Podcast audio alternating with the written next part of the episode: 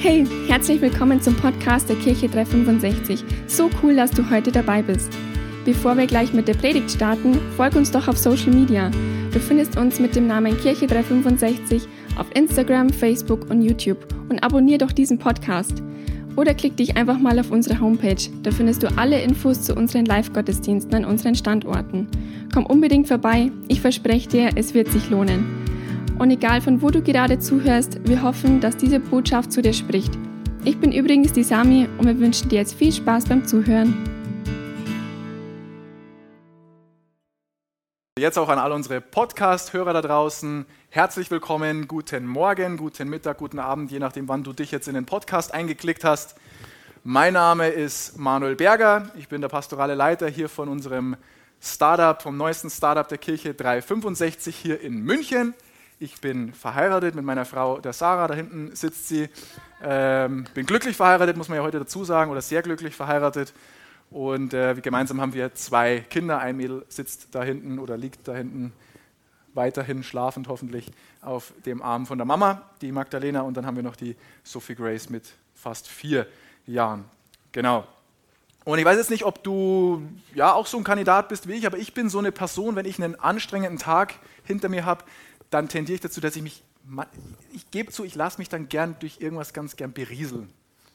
Also wenn ich so einen anstrengenden Tag habe und einfach keinen Bock auf irgendwas habe, lasse ich mich ganz gerne irgendwie berieseln. Oder oh, wenn ich jetzt noch irgendwas im Haushalt zu tun habe, momentan geht unsere Spülmaschine noch nicht. Beim Geschirrspülen zum Beispiel, dass ich abgelenkt bin, ähm, weil mich das echt nervt. Und ich bin dann jemand, ich gucke mir dann ganz gerne irgendwie so Dokus an. Also ich bin so ein Doku-Typ, kein Sudoku-Typ, so ein Doku-Typ. Voll der super Witz. Ähm, die Nettie lacht wenigstens mit, das ist ermutigend. Ähm, aber ich bin, bin so ein Doku-Typ. Warum bin ich das? Weil eine Doku was ist, ja, da ist auch egal, ob ich jetzt aufpasse oder nicht. Also das kann halt so im Hintergrund ähm, laufen und so weiter. Das kann ich mit einem Ohr hören. Da muss ich nicht ganz so aufmerksam sein. Und es ist trotzdem irgendwie ja recht informativ und oftmals auch relativ interessant. Ja. Wem geht es da ähnlich? Okay, ein paar Hände, sehr gut. Jetzt war ich schon kurz, dachte ich so, bin ich der Einzige, der Dokus schaut? Ähm, gut. Und mittlerweile ist es bei mir so, jetzt mal so im Zusammenhang mit den Dokus, ich schaue da querbeet, habe jetzt da keinen Favorite, aber ich habe mir dann schon zum Beispiel einige Berichte über so Naturvölker zum Beispiel angeschaut. Ja, und was ich da ganz spannend finde bei diesen ganzen Urvölkern, Urstämmen, Naturvölkern, die sind ja von der normalen Zivilisation komplett abgeschnitten. Also die haben ja noch nie in ihrem Leben was zum Beispiel von Internet gehört oder von einem iPhone oder von Nachrichten oder geschweige denn irgendwie von, was weiß ich, von irgendwelchen Firmen, von Autos und auch nichts von, von einem liebenden Gott, von Jesus, von der Bibel haben die ja alles nichts gehört. Woher? Da war ja, ist ja noch nie ein Mensch gewesen, außer vielleicht die Drohne, die jetzt da diese Aufnahmen gemacht hat von irgendwelchen Leuten, die dann da mit Speeren unten stehen. Ähm, was ich aber interessant ist, egal was es für ein Urvolk ist, für einen Stamm, die auch heute noch existieren. Eine Sache haben sie irgendwie alle gemeinsam, eine Sache verbindet sie, und zwar diese Menschen, diese Ureinwohner glauben nicht nur, dass es einen Gott gibt, dass es einen Schöpfer gibt oder sie haben einen Gott, einen Götzen, sondern sie beten auch zu diesem Gott, zu diesem Götzen, wie auch immer der bei ihnen heißen mag, das spielt jetzt gar nicht so die Rolle. Es heißt aber, wenn Menschen, die sage ich mal, noch mehr ursprünglicher sind als wir, um es mal vorsichtig auszudrücken, die noch nicht mit so vielen Reizen und Einflüssen umgeben sind, wie wir das sind in unserer, äh, in unserer Zeit, in unserer Kultur, in unserem Teil der Erde. Kein Facebook, kein Instagram, kein Handy, keine Push-Nachrichten, keine E-Mails, haben die ja alles nicht. Ähm, Wenn es für diese Menschen ganz normal ist, ganz natürlich ist, zu beten oder zu zu Gott zu reden, mit ihm zu sprechen, wie auch immer dieser Gott dann heißt, äh, oder egal wie der dann für sie auch ausschaut oder was das für ein Gott ist, ist jetzt ganz egal, dann bedeutet es aber im Umkehrschluss, das ist mir so, so bewusst geworden, dass Gott höchstpersönlich in dich und in mich und in uns, in unsere DNA ein Verlangen nach Kommunikation mit dem Schöpfer, ein Verlangen nach Gebet in uns hineingelegt hat. Ja. Nur wir merken das manchmal nicht mehr so, weil wir halt ganz viele andere Einflüsse und Reize in unserem Leben haben, die uns da vielleicht ein bisschen ablenken, um es mal so zu formulieren. Und andersrum ist es aber auch genauso. Okay, weil Gott hat dich, er hat mich, er hat uns in erster Linie dafür geschaffen, weil er einfach Lust hat, mit dir und mit uns Gemeinschaft zu haben. Einfach um mit uns Zeit zu verbringen, um mit uns im Austausch, um mit uns im Kontakt zu sein. Und wir können das lesen im Alten Testament der Bibel, im ersten Buch der Bibel, und zwar in 1. Buch Mose, Kapitel 3, Vers 8. Kurz und knackig heißt es da folgendes: Am Abend, als ein frischer Wind aufkam, hörten sie, und mit sie sind Adam und Eva gemeint, hörten sie, wie Gott, der Herr, im Garten umherging. Genau, jetzt könnt ihr es auch sehen. Am Abend, als ein frischer Wind aufkam, hörten Adam und Eva, wie Gott, der Herr, im Garten Eden umherging. Das heißt, im Paradies, im Garten Eden, also noch vor dem Sündenfall praktisch, war es ganz normal, dass, dass Gott mit Adam und Eva im Garten Eden spazieren gegangen ist. Und einfach sich mit ihnen unterhalten hat. Und sie sich mit ihm unterhalten haben. Und zwar nicht, um über ihre Nöte und ihre Probleme zu sprechen. Weil sie hatten keine. Okay? Ähm, sie waren einfach nur miteinander zusammen. Ja, Adam und Eva, die hatten keine Kinder zu dem Zeitpunkt, die hatten keine Schwiegereltern, die hatten keinen stressigen Job, die hatten keine finanziellen Herausforderungen, die hatten keine Krankheit, die hatten keine Probleme, sie hatten genug zu essen. Der Segen war überall um sie rum sichtbar und greifbar und spürbar. Und es gab keine Angriffe vom Teufel, es gab keine Dämonen oder sonst irgendwas. Der einzige Grund, warum sie mit Gott zusammen waren und warum Gott mit ihnen zusammen war, war einfach nur, weil sie zusammen sein wollten. Einfach nur, um Zeit miteinander zu verbringen. Und das ist eigentlich das, was Gebet im Ursprung ist. Gebet ist ursprünglich nämlich nicht gedacht gewesen als der Hebel, den ich ziehe, den Notanker, den ich ziehe, wenn ich ein Problem habe wenn es mir irgendwie schlecht geht, sondern Gebet ist viel mehr gedacht gewesen als das, was wir gerade gelesen haben in dem, in dem Vers, sondern vielmehr so, hey, ich bin mit Gott unterwegs in meinem Alltag und ich verbringe einfach Zeit mit ihm. Ich rede einfach mit ihm, ich unterhalte mich mit ihm über das, was halt gerade so passiert, ganz entspannt. Ganz entspannen. Und natürlich reden wir mit Gott und ich auch. Wir, ist auch okay, wenn wir mit Gott über unsere Sorgen, über, über unsere Probleme sprechen, über die Dinge, die uns gerade herausfordern. Auch da gibt es genug Dinge in unserem Alltag, die uns triggern wollen ähm, und die uns zu schaffen machen, aber eben nicht nur, nicht in erster Linie. Und wir haben letzte Woche auch schon so ein bisschen uns mit dem Thema Gebet beschäftigt, uns mit dem Thema Gebet auseinandergesetzt. Wenn du die Predigt verpasst haben solltest, dann äh, klick dich rein in unseren Podcast, Kirche 365 München, überall da, wo es Podcasts gibt und hör sie dir einfach nochmal in aller Ruhe an, weil der Punkt ist nämlich, es ist nicht nur total wichtig, dass wir beten, dass wir im Austausch sind mit unserem Schöpfer, mit unserem liebevollen Vater im Himmel. Und mein nächster Satz mag dich vielleicht ein bisschen schocken, wenn du ihn hörst. Aber die Bibel, und die Bibel ist nichts anderes wie die aufgeschriebene Stimme Gottes. Die Bibel, egal ob am Handy oder in Papier, ist nichts anderes wie die aufgeschriebene Stimme Gottes.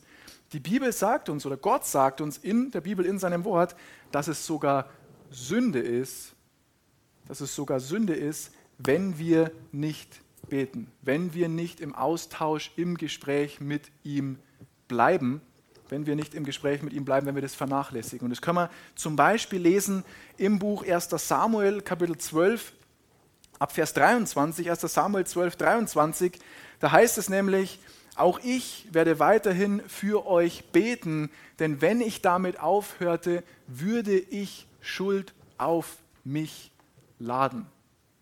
Wenn ich damit aufhörte, würde ich Schuld auf mich laden. Und ganz ehrlich, in der Vorbereitung, als ich über diesen Vers gestolpert bin, hat mir das nochmal ganz neu die Augen geöffnet. Weil wenn, wenn ich aufhöre, für dich zu beten, wenn ich aufhöre, für euch zu beten, wenn ich aufhöre, für die Kirche 365 zu beten, zum Beispiel, oder wenn ich aufhöre, für unseren Hauptpastor Robert und für seine äh, Frau Pastorin Irmi zu beten, wenn ich aufhöre zu beten, dass Gott Menschen hier in dieses Startup, in diese Kirche 365 ähm, einfach hereinzieht, dass er Menschen schickt, die, die hier ihr geistliches Zuhause finden. Oder wenn ich aufhöre, für Menschen zu beten, die noch keine Entscheidung getroffen haben, ihr Leben mit Jesus leben zu wollen, dann lade ich Schuld auf mich.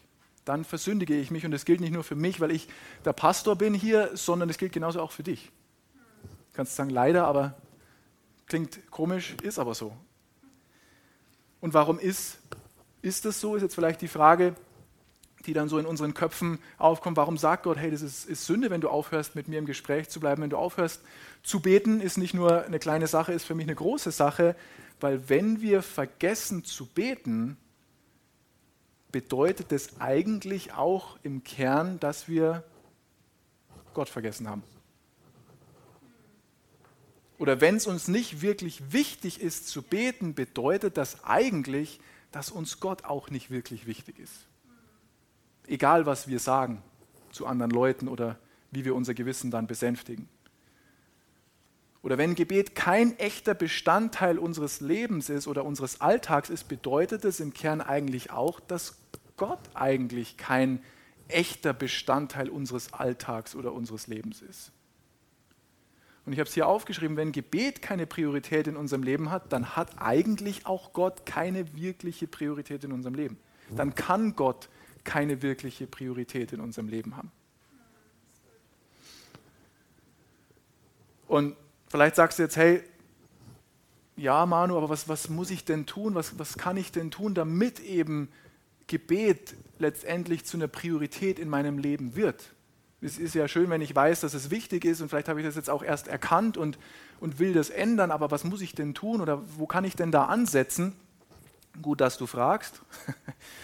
Das Erste ist, dass wir es uns zur Gewohnheit machen müssen, und das ist auch so mein erster, mein einer Punkt von zwei, dass wir es uns zur Gewohnheit machen müssen, eine feste Zeit für Gebet in unseren Kalender einzuplanen. Ich weiß, jeder, der nicht so gerne organisiert, hat sich gedacht, seriously, Gebet planen, ich kotze. Aber es ist wichtig, dass wir es uns zur Gewohnheit machen, eine feste Zeit für Gebet in unseren Kalender einzuplanen. Und warum müssen wir es planen? Weil dieser Slot, weil diese Zeit in unserem Tagesablauf, in unserem Kalender sowieso von irgendetwas gefüllt werden wird. Es ist ja nicht so, dass wenn du es nicht planst, dass du dann zwei Stunden lang auf der Couch sitzt und denkst, was könnte ich denn jetzt tun? Ich habe so viel Zeit ach, dann mache ich was anderes, dann fällt mir was anderes ein. Du, dir fällt dann gar nichts mehr ein, weil das wird von außen entschieden, was dann kommt. Dann kommen die Kinder, dann kommt ein Anruf, dann ist das Handy an, dann klingelt das, dann will der Nachbar. Wenn du das nicht planst und beschützt, wird dieser Slot sowieso anders verbraucht sein in deinem Tagesablauf. Und egal, ob das zehn Minuten sind oder drei Stunden, das kannst du dann selber entscheiden. Und ich habe ein Statement mitgebracht, was mir in den Sinn gekommen ist kurz und knackig, if you fail to plan, you plan to fail. Das heißt, wenn ich es wenn ich's vergeige zu planen, dann plane ich es zu vergeigen. Wenn ich es versemmelt zu planen, plane ich, dass es versemmelt wird. If you fail to plan, you plan to fail. Und es ist ja so, wenn wir ganz ehrlich sind, wenn, wenn Dinge in meinem und wahrscheinlich auch in deinem, wenn Dinge in unserem Leben eine Priorität haben, dann spielen Gefühle in erster Linie gar nicht so die große Rolle. Zumindest treffen die Gefühle dann nicht unbedingt die Entscheidung. Ja, ich meine, jetzt, wenn ich verliebt bin, das lassen wir jetzt mal ausgeklammert. So, aber ich gebe uns ein anderes Beispiel. Wenn ich morgens aufstehe und ich weiß, es ist Montag und ich muss zum Beispiel in die Arbeit Arbeit hat eine Priorität für mich zumindest, vielleicht bei dir nicht, aber bei mir schon, weil ich möchte ja am Ende des Monats mein Gehalt auf dem Konto haben. Deswegen hat doch durchaus Arbeit eine gewisse Priorität in meinem Leben. So, wenn ich jetzt Montagmorgens aufwache, dann schäle ich mich ja auch aus meinem kuschelig warmen Bett raus, um was weiß ich wie viel Uhr, egal ob ich jetzt Bock habe zu arbeiten heute oder nicht. Weil Arbeit für mich, für mich eine Priorität hat ähm, ich mache es einfach, weil ich halt, es halt einfach gemacht werden muss, weil es ein Teil meines Lebens ist und, und weil ich im Endeffekt ja den Zahltag äh, möchte. So, natürlich kann ich jetzt äh, im Monat jeden Tag daheim bleiben, kann aber auch dann sein, dass mein Chef damit nicht so happy ist und ich mir überlegen muss, äh, was dann am Ende des Monats mir überwiesen wird vom Buchhalter. Bei mir ist gut, ich bin selber der Buchhalter. Ähm, ähm, und mit, mit Gebet ist es das Gleiche, weil Zumindest in meinem Leben, vielleicht bin ich auch der Einzige, aber es gibt Tage in meinem Leben, da habe ich richtig Bock, da habe ich richtig Lust zu beten, habe ich richtig Feuer mit Gott zu reden, richtig das Bedürfnis mit ihm zu reden, mich mit ihm auszutauschen. Und dann gibt es Tage in meinem Leben, da habe ich halt jetzt nicht so viel Lust, mich da irgendwie morgens aus dem Bett rauszuschälen. Und da weiß ich auch manchmal gar nicht, was ich jetzt eigentlich sagen soll. Und puh, und ich bin irgendwie erschöpft und bin irgendwie müde. Und dann machen manche Sätze vielleicht auch gar keinen Sinn, aber ich mache es halt trotzdem, und es ist auch wichtig, dass wir es dann trotzdem machen, egal ob ich mich danach fühle, jetzt zu beten äh, oder nicht, oder dass ich immer nur an den Tagen bete, wo ich mich fühle zu beten, weil dann wird es wahrscheinlich auf eine Handvoll im Jahr rauslaufen. Ähm, sondern dass ich mich an das halte, was ich im Vorfeld geplant habe für eine Zeit, weil der Zahltag kommt so oder so. Und ich habe das vorher schon gesagt, und was ich damit meine ist, ist ja bei der Arbeit das Gleiche. Wenn ich jetzt 24 Tage im Monat arbeite, ist die Wahrscheinlichkeit, zumindest bei mir groß, dass ich nicht an 24 Tagen, äh, Tagen im Monat aus dem Bett springe und mir denke, yes, ich liebe meine Arbeit. An 23 vielleicht, aber nicht an 24. Vielleicht ist es bei dir 24 oder vielleicht sogar 30 Tage im Monat. Herzlichen Glückwunsch. Aber vielleicht hast du 18 Tage im Monat, wo du richtig Bock hast, in die Arbeit zu gehen. Und hast du vielleicht sechs Tage im Monat, da hast halt einfach eigentlich keine Lust. Und denkst du eigentlich, oh, ich wünschte, ich hätte Urlaub. Vielleicht denkst du dir das jeden Montag, ähm, oh, ich wünschte, es wäre noch Wochenende. Aber wie dem auch sei, wenn du trotzdem aufstehst und die Arbeit gehst, egal ob du jetzt am Anfang Lust hattest oder nicht, der Zahltag kommt am Ende des Monats so oder so. Und bei Gott kommt der Zahltag auch so oder so. Das heißt, Gott freut sich nicht nur oder Gott belohnt es nicht nur, wenn wir beten, wenn wir Lust haben, wenn es uns Spaß macht, wenn wir richtig on fire sind, sondern auch, wenn wir es machen, obwohl wir vielleicht gar nicht so wirklich wissen, was wir eigentlich mit ihm jetzt besprechen sollen. Wenn wir trotzdem einfach uns die Zeit nehmen, uns einfach hinsetzen und sagen, hey, ich bin jetzt da, ich weiß gar nicht vielleicht, was ich sagen soll, aber vielleicht willst du mir ja was sagen. Gott belohnt das. Der Zahltag kommt so oder so. Amen. Danke. Und ich weiß nicht, ob, ob äh, dir oder ob dem einen oder anderen von uns das schon mal aufgefallen ist, aber mit die größten Wunder, von denen uns die Bibel berichtet, ich laufe immer in den Beamer rein, sorry, äh, sind interessanterweise immer so um 9 Uhr vormittags und um 3 Uhr nachmittags passiert. Warum? Um 9 Uhr vormittags und um 3 Uhr nachmittags sind die Zeiten, zumindest im Alten Testament der Bibel, wo täglich gebetet wurde. Wurden täglich im Tempel gebetet, wurden täglich verschiedene Opfergaben zu Gottes Ehre dargebracht. Und interessanterweise ist in diesen zwei Zeiten, 9 Uhr und 3 Uhr, und die konnten, mussten zwischendrin auch wieder sauber machen, die haben da Tiere geschlachtet, da war Riesensauerei, mussten zwischendrin wieder putzen und dann ging es wieder von vorne los. Deswegen war da ein bisschen Pause dazwischen, 9 Uhr und 3 Uhr.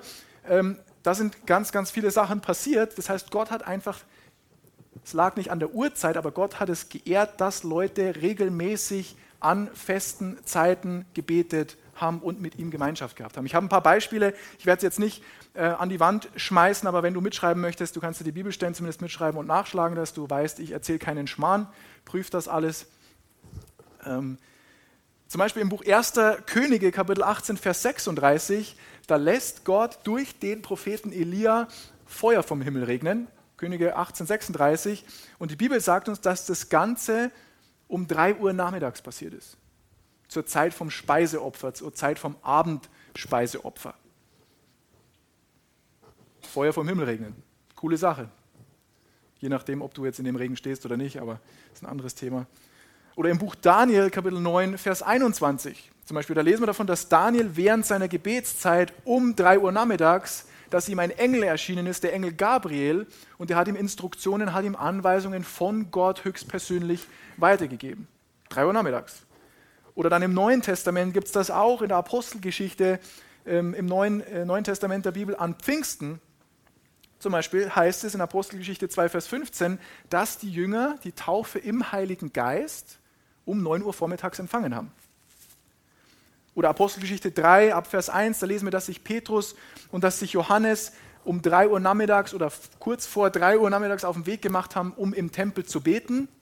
Um 3 Uhr nachmittags bei dieser regelmäßigen Gebetszeit. Und was ist passiert? Vor dem Tor von dem Tempel saß ein Kranker und Gott hat durch die beiden diesen Kranken geheilt. Dann konnte ein Lama plötzlich wieder gehen. Interessant. Oder in der Apostelgeschichte 10, Vers 3, ein, hat ein Mann namens Cornelius während seiner Gebetszeit eine Vision von Gott bekommen, und zwar um 3 Uhr nachmittags. Und daraufhin hat er dann Leute geschickt, dass sie den Paulus holen. Und dann wurde seine ganze Familie errettet und sind letztendlich zum Glauben an Jesus gekommen. Und es hat nichts mit, mit Zauberei oder mit, mit Magie zu tun, diese ganzen Beispiele. Wir sehen einfach nur, dass Gott das belohnt, wenn wir eine regelmäßige, feste Gebetszeit in unseren Tagesablauf, in unseren Kalender einplanen und die auch durchziehen. Egal, ob ich es halt gerade fühle oder nicht. Und und, und du und ich, wir müssen einfach unseren Alltag anschauen. Ja, bei jedem von uns schaut der Alltag anders aus, ist es mir auch bewusst. Vielleicht bist du jemand, der sagen kann, ja gut, dann bete ich jetzt von um 9 Uhr eine Stunde und um 3 Uhr eine Stunde. Finde ich genial, wenn du das machen kannst. Vielleicht kannst du das aber auch nicht, weil du Kinder hast oder weil du berufstätig bist oder wie auch immer. Die Zeit spielt gar nicht die große Rolle, sondern bei mir ist es so, dass meine fest eingeplante Zeit für Gebet ist bei mir dann, wenn alle meine Mädels, also Sarah und, und die Kinder, wenn die noch schlafen, weil das für mich die Zeit ist, so wie ich herausgefunden habe, das funktioniert einfach für mich am besten. Wenn mal die Mädels wach sind, dann ist Tabula Rasa, dann ist Action und dann funktioniert es nicht, dass ich dann mal runterkomme und dann nochmal entspanne und mich nochmal wirklich so länger auf Gott äh, fokussiere und alles ausblenden kann. Ähm, hätte ich jetzt eine Villa mit 56 Zimmern, dann würde ich ins Hinterste gehen, dann bräuchte es immer eine Zeit, bis sie mich finden. Aber so viel Platz habe ich jetzt nicht daheim. Deswegen ist das das, was bei mir am besten funktioniert. Und da musst du einfach gucken, was funktioniert denn bei mir am besten. Okay, egal welche Zeit es ist, wichtig ist, dass wir es machen. Wichtig ist, dass wir es machen, dass wir es zur Gewohnheit uns werden lassen und eine feste Zeit für Gebet in unseren Kalender. Du kannst es ans Handy eintragen, in deinen Papierkalender, wie auch immer du das machst. Das, da schenkt Gott dir alle Freiheit. Ist das nicht toll? Ähm, wichtig ist, dass wir es machen und einfach durchziehen. Okay? Und das Zweite, was wichtig ist, wenn wir sagen, hey, ich möchte, ich möchte, dass Gebet eine Priorität in meinem Leben wird, bekommt, bleibt, wie kann ich da sicherstellen, dass es zu einer Gewohnheit wird? Und da gibt es noch mehr Punkte, aber jetzt mit der zweite noch, den ich heute mit uns besprechen möchte, ist, dass wir auch einen bestimmten Ort, dass wir eine feste Location uns aussuchen, planen, festlegen, wo wir uns zum Gebet zurückziehen können. Okay, und warum ich das sage, ist, genau, ihr seht es hier, als die Jünger zum Beispiel Jesus gefragt haben, hey, wie betet man denn eigentlich richtig? Man kann auch falsch beten, das ist ein anderes Thema, aber die Jünger sagen, hey, wie betet man, was muss ich denn beachten, wenn ich, wenn ich so effektiv beten will wie du? Weil sie haben gesehen, was, dass Jesus das gebetet hat und was passiert ist, nachdem er gebetet hat. Und sie haben gesagt, wie kann ich das auch erleben? Äh, weil sonst würdest du es uns ja nicht zeigen. Und dann sagt Jesus ihnen zum Beispiel, hey, dass sie sollen sich an einen ruhigen Ort zurückziehen. Und wir lesen das an verschiedenen Stellen in der Bibel, zum Beispiel auch im Markus Evangelium Kapitel 1, Vers 35. Am nächsten Morgen stand Jesus vor Tagesanbruch auf und zog sich an eine einsam gelegene Stelle zurück, um dort allein zu beten. Um dort allein zu beten. Und vielleicht bist du jemand, der sagt, hey, meine mein Ort, wo ich bete, ist einfach immer im Auto auf dem Weg in die Arbeit, zum Beispiel. Und dann sage ich, hey, cool, dass du das machst. Ich mache das auch ähm, hin und wieder. Jetzt brauche ich das Auto nicht mehr so oft, aber ich bete schon auch immer wieder mal äh, im Auto. So ist es nicht. Aber Jesus sagt uns nicht umsonst, dass wir uns an einen ruhigen Ort zurückziehen sollen. Das möchte ich nur an dieser Stelle nochmal betonen. Ähm, und auch um das nochmal zu, zu ergänzen, Jesus sagt, dass der Ort, die Location, wo wir beten, ruhig sein soll, nicht, dass wir ruhig sein sollen. Also wir dürfen schon mit ihm reden, ähm, er mag uns schon hören, aber die, die Location, wo wir uns befinden, sollte uns einfach die Möglichkeit geben, runterzufahren. Und warum ist Jesus das so wichtig oder warum sagt er das so explizit und warum haben wir das im Auto nicht? Außer du bist in einer Limousine, wo du gefahren wirst, wo eine äh, kugelsichere Scheibe zum Fahrer ist und der, die hintere Teil des Fahrzeugs schallgeschützt ist, dann sage ich, okay, kann funktionieren. Aber wenn du selber am Steuer bist, durch die Münchner Innenstadt fährst oder egal wo du unterwegs bist, ist es was anderes, wie wenn du in dem Teil betest, dann betest wahrscheinlich nur du und kannst aber Gott nicht wirklich wahrnehmen, weil dann gibt es genug, die hinter dir hupen, weil du schon wieder bisschen langsamer gefahren bist oder was auch immer. Jesus erwähnt es so explizit, weil wenn der Ort um mich herum ruhig ist, still ist, vor allem in unserer schnelllebigen Zeit, erst dann habe ich überhaupt erst die Möglichkeit, mich selber zu spüren.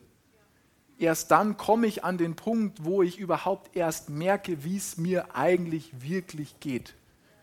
Und ich weiß, wir leben in einer Gesellschaft, wo wir das gerne alle vermeiden. Wir alle tendieren dazu, zumindest die Jüngeren von uns, ich tendiere dazu, wenn ich irgendwo stehe, für 30 Sekunden nehme ich mein Handy raus und scroll durch WhatsApp oder durch Instagram durch, weil ich kann jetzt nicht dastehen und nichts machen. Es fühlt sich komisch an. Weil dann fange ich an, mich selber zu spüren und ich will mich vielleicht gar nicht selber spüren, weil vielleicht kann ich so mein Leben ganz habe ich ganz gut im Griff und ich denke, es passt alles und alles ist gut und mir geht's gut. Und wenn es dann mal ruhig wird und ich mal spüre, wie es meiner Seele geht, wie es meinen Gedanken geht, wie es meinem, meinen Gefühlen geht, wie es meinem Körper vielleicht auch geht und ich mal nicht die ganze Zeit auf Achse und auf Power bin, merke ich vielleicht, oh, da sind vielleicht doch ein paar Baustellen oder sind vielleicht doch noch ein paar Dinge, die ich emotional nicht verarbeitet habe, sind vielleicht noch ein paar Verletzungen da, vielleicht noch was, was ich nicht überwunden habe und vielleicht will ich mich mit dem auch nicht auseinandersetzen. Aber wenn ich wirklich Gott da reinlassen will, sagt Jesus, hey, du musst einen Ort haben, wo du dich zurückziehen kannst, wo du auch Chance hast, dich selber zu spüren und wo du auch die Chance hast, dann überhaupt mit Jesus darüber zu reden. Deswegen sagt Jesus das so deutlich. Und, und wenn, wenn die Kirche 365, wenn du, wenn ich, wenn wir als Kirche 365 sagen, hey, wir wollen ein Haus des Gebets, sein. Wir wollen ein Haus des Gebets sein, wir wollen ein Haus der Heilung sein, wir wollen ein Haus der Herrlichkeit sein, dann fängt das damit an, dass jeder einzelne von uns, nicht nur ich als Pastor, aber ich erst recht, dass wir alle es uns zur Gewohnheit machen müssen, Gemeinschaft und Austausch mit Gott zu haben. Und zwar als Dialog und nicht nur als Monolog, als Hebel zum Ausschütten meiner Gefühlslage und meiner Probleme. Das dürfen wir auch, das sollen wir auch, aber wir müssen Gott auch die Chance geben, da reinzusprechen und zu antworten. Und dann müssen wir mal kurz Luft holen zwischendrin. Wir alle kennen das wahrscheinlich, dass wir manchmal mit Leuten im Gespräch sind und ich hoffe, ich bin im Gespräch nicht so eine Person, die dann so viel redet, dass man sich denkt, ich will auch gern was sagen, ich weiß gar nicht, wo ich dazwischen komme, äh, um auch mal was sagen zu können. Und ich glaube, Gott geht es manchmal so mit unseren Gebetszeiten. Gott sagt, jetzt geh doch nicht zum nächsten, lass mich doch, lass mich doch dir was sagen und wir sind schon wieder drei äh, Punkte in unserer mentalen Liste weiter. Und ich glaube, das ist einfach so wichtig, dass wir das, obwohl das banale Punkte sind, dass wir uns das wirklich bewusst machen und dass wir das eine Entscheidung treffen zu machen, uns eine feste Zeit zu setzen und einen festen Ort zu wählen, um mit ihm Gemeinschaft zu haben, das einzuplanen und auch durchzuziehen. Und wir haben auch diese sieben Tage Gebet, von denen ich vorher in den Infos gesprochen habe, als Kirche 365 nicht zum Spaß ins Leben gerufen. Ja, wir haben das nicht gemacht, weil uns, äh, wir haben unseren Plan geguckt und haben gedacht, ah, wir wissen noch nicht, was wir nächste Woche machen, die Connect Groups sind aus. Äh, pff, was machen wir jetzt? Die Dream Team Woche, die ist erst in ein paar Wochen. Ah, wir könnten mal beten. So, so war das nicht, nur um da Entwarnung zu geben, sondern wenn wir als Kirche Gebetskreise ziehen, und wir haben da letzte Woche die Predigt drüber gehört, ähm, um die nochmal reinzuschmeißen, auch über bestimmte Themen, deswegen stehen ja auch bestimmte Themen hinten drauf auf diesem Kärtchen, aber dann geben wir Gott die Möglichkeit, dass er in diesen Bereichen übernatürlich wirken kann und Wunder in unserer Mitte wirken kann. Okay? Deswegen ist Gebet so wichtig. Und das Lobpreisteam kann gern schon mal nach oben kommen, weil wenn du heute hier bist im Raum oder du bist im Podcast dabei und, und hörst mir zu und du hast bisher noch nie eine Entscheidung für, für Jesus Christus getroffen oder du hast noch nie bewusst zu Jesus gesagt, hey, ich lade dich ein in mein Leben. Ich, ich will dich in meinem Leben haben. Ich will dich als fester Bestandteil meines Lebens haben, nicht nur als, wie sagt man da, Fluk, Fluk, nee, Fluktuanz, nee, egal, flüchtigen Gast. Geil. Ja, danke, dass mir die, die Dana, die aus Rumänien kommt, jetzt helfen musste. Sehr gut. Als flüchtigen Gast, sondern als fester Bestandteil unseres Lebens. Und, und wenn du noch nie bewusst die Entscheidung getroffen hast, hey Jesus, ich möchte, dass du von jetzt an der Herr, und das heißt nichts anderes wie der Chef, heißt nichts anderes wie der Bestimmer, der bist in meinem Leben, der mir sagt, wo es lang geht. Wenn du das noch nie getroffen hast, möchte ich dich heute einladen, diese Entscheidung zu treffen. Und ich weiß, das ist keine Entscheidung, die man mal im Vorbeigehen treffen sollte. Das ist keine leichte Entscheidung, das ist eine große Entscheidung. Okay? Aber ich kann dir versprechen, wenn diese Entscheidung von dir mit Aufrichtigkeit und mit einem offenen Herzen und wirklich mit diesem Verlangen, mit diesem Willen getroffen wird, ho, ho, dann wird sich dein Leben verändern. Und das meine ich alles andere als negativ. Dein Leben wird sich verändern. Das heißt nicht, Jesus ist nicht, wir, wir laden Jesus nicht in unser Leben ein und dann wird immer alles einfach sein. Die, dieses Versprechen gebe ich dir nicht. Kann ich dir nicht geben. Wir werden trotzdem, auch wenn wir Jesus in unserem Leben haben, Herausforderungen haben, Probleme haben, denen wir gegenüberstehen, dass das Auto mir nicht funktioniert. Oder was auch immer. Dass Krankheit uns angreift. Dass Ängste, Sorgen uns angreifen. Das werden wir haben in dieser Welt, solange wir leben. Aber mit Jesus haben wir übernatürliche Unterstützung und eine Hilfe, die uns hilft, siegreich durch all diese Herausforderungen durchzugehen. Du musst dann nicht krank werden, du kannst gesund bleiben. Du hast übernatürliche Hilfe. Du musst dann nicht bankrott gehen, du kannst übernatürliche Versorgung in Anspruch nehmen. Du musst nicht zerstritten bleiben, du kannst Versöhnung in Anspruch nehmen mit deinem Nachbarn. Du musst nicht manipulativ sein, du kannst auf die Gunst Gottes vertrauen. Und so weiter und so fort. Das heißt, wenn du, wenn du das bist und du sagst, hey, ich möchte diese Entscheidung treffen, wie geht das? Durch ein einfaches Gebet. Du musst es Gott nur sagen. Und Gebet klingt vielleicht ein bisschen geistlich, es ist einfach nur mit Gott drüber zu reden. Ohne dass du deine Stimme verstellen musst. Einfach du selber sein und ihm sagen, weil er ist Hashtag immer für dich. Er ist immer für dich. Und wie wir das machen ist, die Bibel sagt uns, wenn du in deinem Herzen glaubst, nicht in deinem Kopf versuchst, alles logisch nachzuvollziehen, sondern mit deinem Herzen irgendwie das Gefühl hast, das berührt mich, da zieht was in meinem Inneren, ich möchte diese Entscheidung treffen, auch wenn ich es vielleicht nicht ganz verstehe. Und du sprichst es mit deinem Mund aus, deine Worte haben Macht.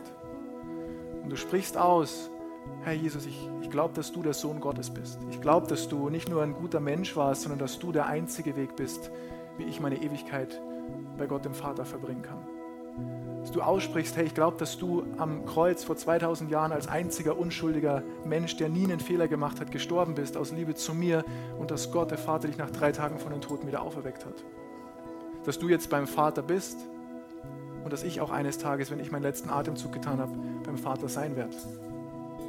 Wenn du das aussprichst, dann kommt Jesus mit dem Heiligen Geist und dem Vater, ein Dreierpack, kommt in dein Leben, kommt in dein Herz die Bibel sagt, er zieht dann ein in dein Herz, räumt ein bisschen auf. Ähm, und du hast jederzeit dann die Chance, übernatürliche Hilfe in Anspruch zu nehmen. Komm einfach an den gedeckten Tisch. Aber du musst kommen.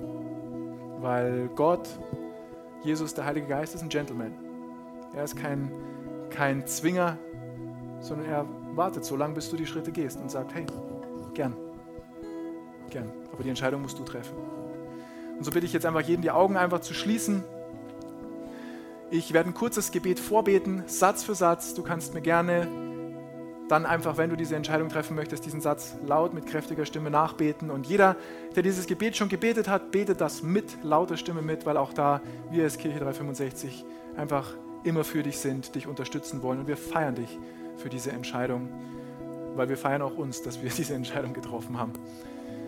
Himmlischer Vater, ich danke dir, dass du mich liebst. Und Jesus, ich glaube, dass du für mich gestorben bist, dass du der Sohn Gottes bist und dass du lebst. Ich bitte dich um Vergebung von all meiner Schuld. Und ich bitte dich jetzt, komm du in mein Leben. Sei von jetzt an mein Herr und mein Erlöser. Und zeige mir deinen Weg. Amen. Amen. Amen. Bevor wir ins letzte Lied reingehen, möchte ich auch diese Predigt, diese Botschaft abschließen. Der eine oder andere kennt das mit zwei Action Steps. Wir können sie gerne mal hinschmeißen, was du dir mitnehmen kannst für die nächste Woche, für die nächsten Tage und für dein ganzes Leben. Der erste Action Step ist, geh auf ein Date. Was meine ich damit? Guck dir deinen Alltag an. Ist wahrscheinlich schlau, wenn du dann das nicht machst, wenn es gerade stressig ist, sondern wenn es ruhig ist. Guck mal, wann ist denn bei mir die beste Zeit, die ich mit Gott verbringen kann wo, ja, wo es einfach passt, wo es ruhig ist, wo ich entspannt sein kann. Und plan dir das ein, egal ob das fünf Minuten sind, zehn Minuten, eine halbe Stunde, eine Stunde, sechs Stunden. Das kannst du ganz für dich entscheiden, so wie dein Tagesplan das halt zulässt. Aber geh auf ein Date mit Gott. Als Mann ist das komisch, wenn ich das sage, aber geh auf ein Date. Und das zweite ist, wähle eine Location für dein Date aus, Such dir einen Ort, an dem du dich gut zurückziehen kannst, wo du in der Lage bist, Gottes Stimme zu hören, wo du ruhig werden kannst, wo du dich selber spüren kannst und wo auch Gott die Chance hat, in dein Leben zu sprechen. Ich finde die Predigten von unserem Podcast einfach so cool. Ich bin mir sicher, du hast von dieser Botschaft sicher viel mitgenommen. Wir freuen uns übrigens immer von dir zu hören, egal ob du irgendwelche Fragen hast oder was Cooles mit Gott erlebt hast, schreib uns doch einfach eine E-Mail an office.kirche-365.de. Oder wenn du sagst, hey, ich möchte die Kirche 365 gern auch finanziell unterstützen, klick dich auf unsere Homepage, da findest du alle Details, die du brauchst. Vielen Dank auch dafür. Und jetzt zum Schluss noch ein Reminder. Gott ist immer für dich. Bis zum nächsten Mal.